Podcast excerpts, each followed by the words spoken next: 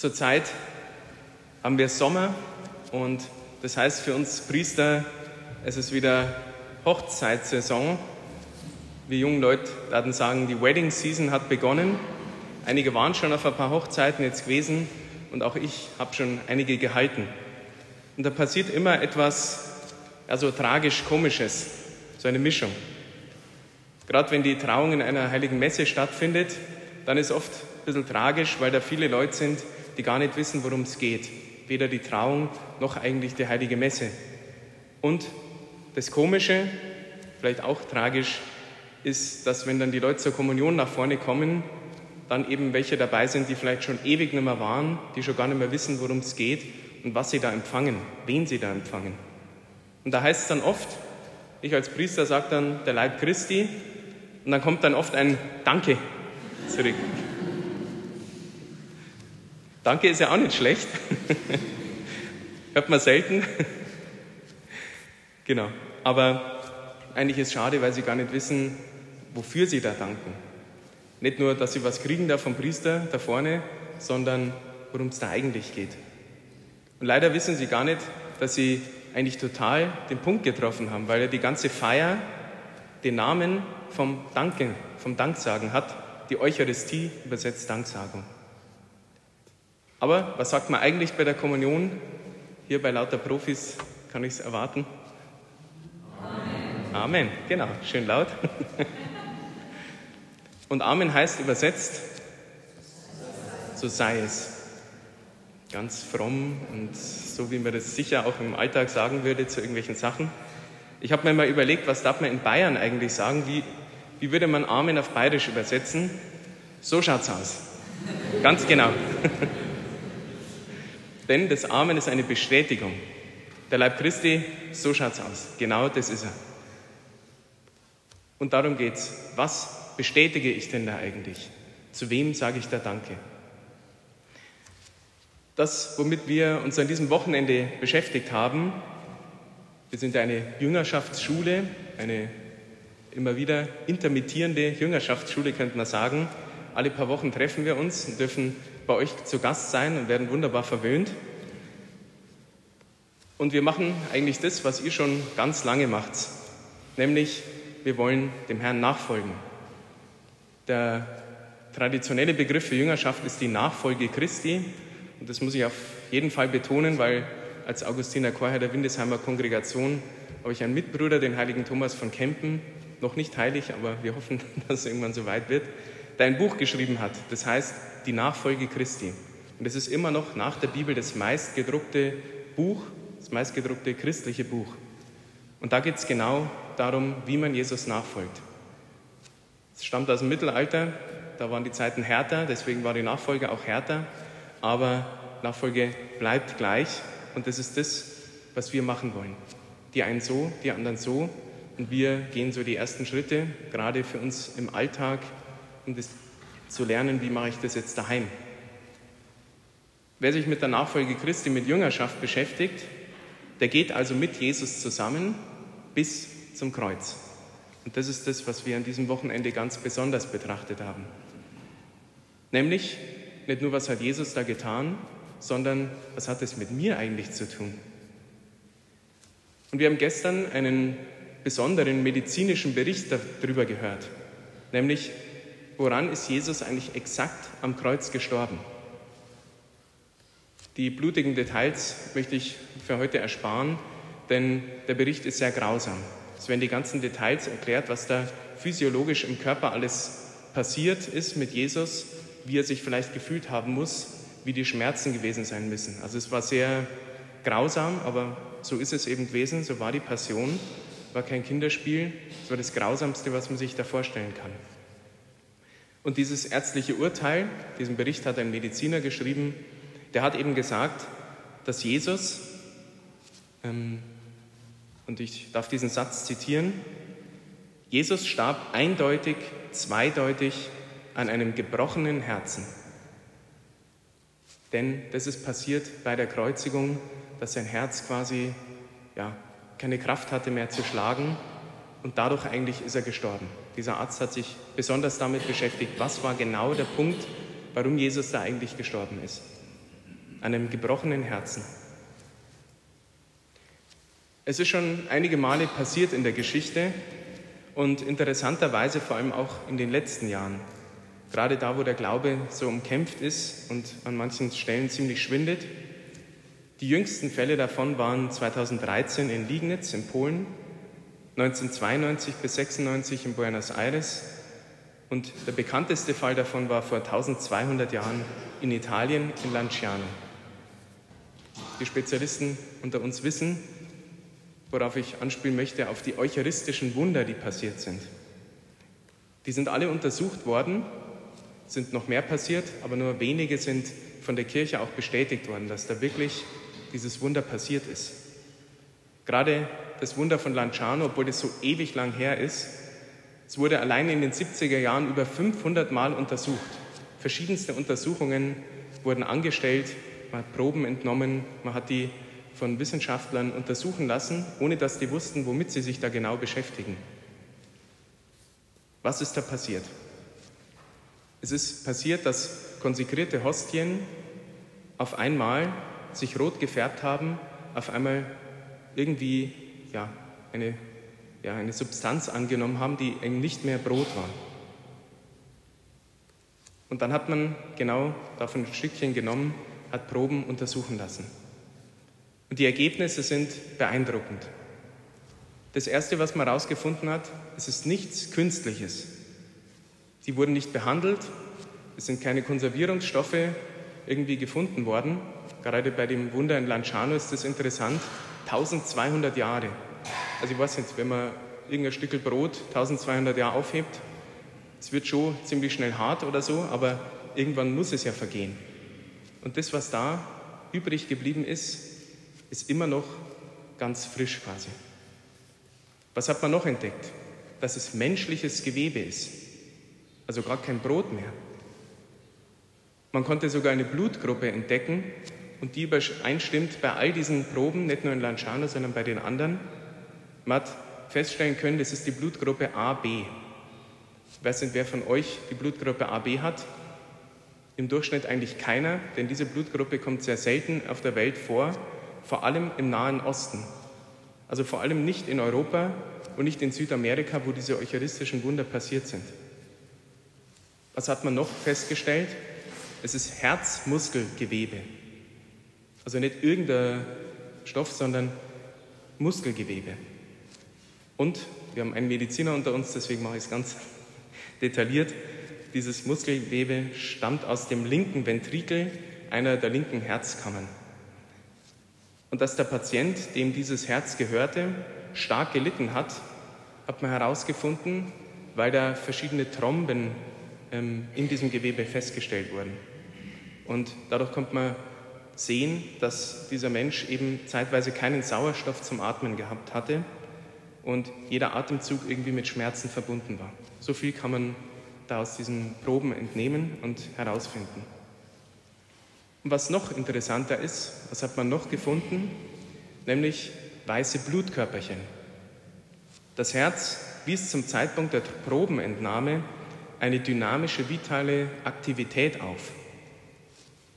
70er Jahre, 1200 Jahre davor, wie soll denn das gehen?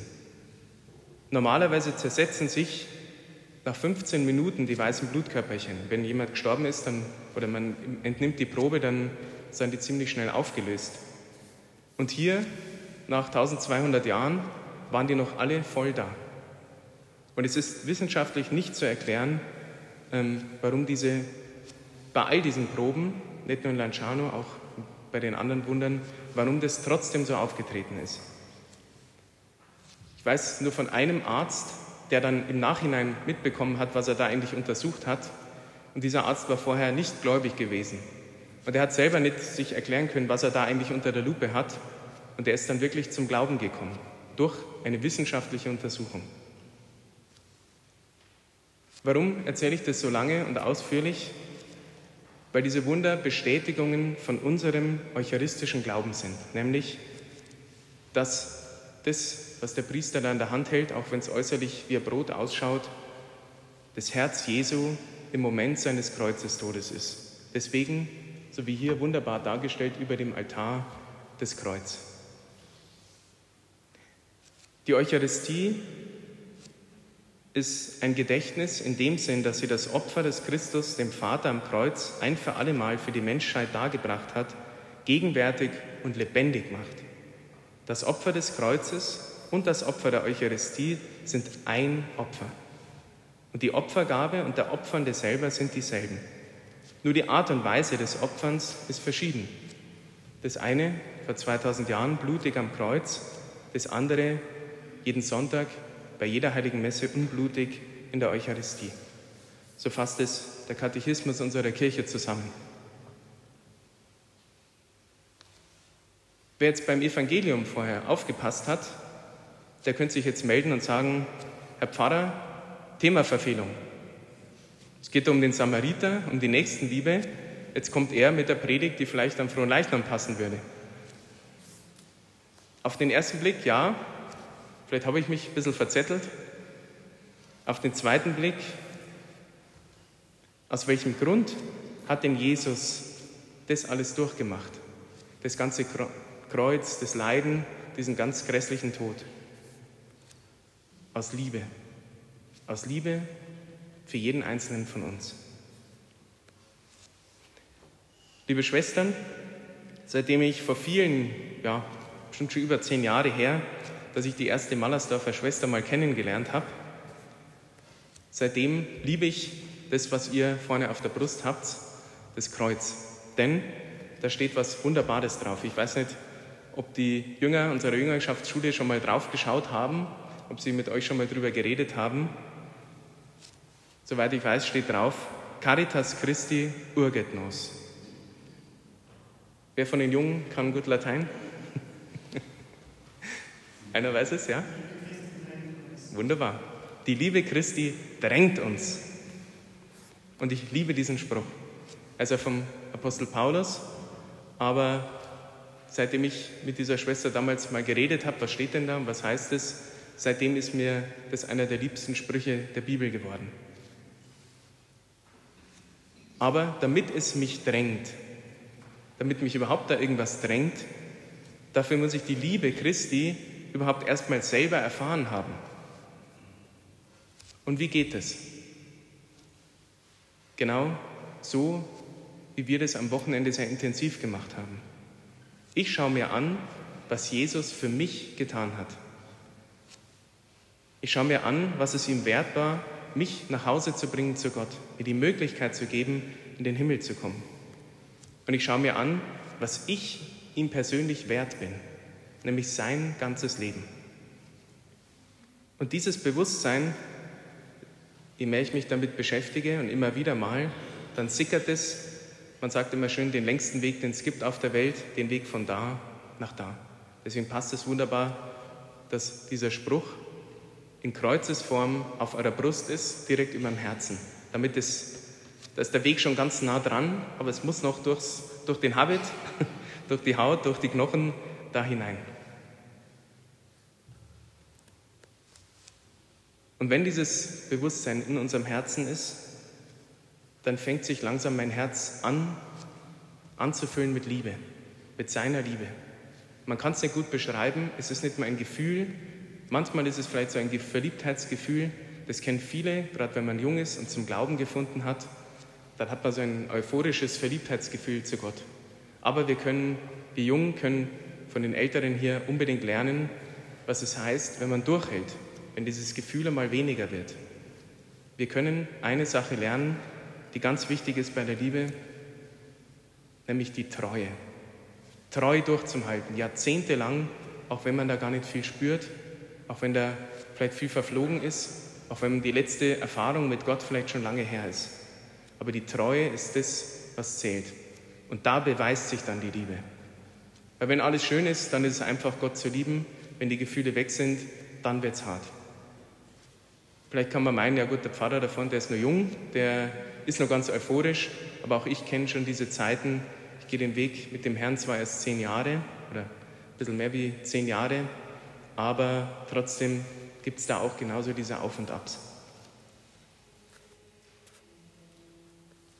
Und wenn ich gefüllt bin mit dieser Liebe, dann drängt es mich, weil mein Herz so voll ist, dass ich gar nicht anders kann, als das weiterzugeben, was da in mir drin ist.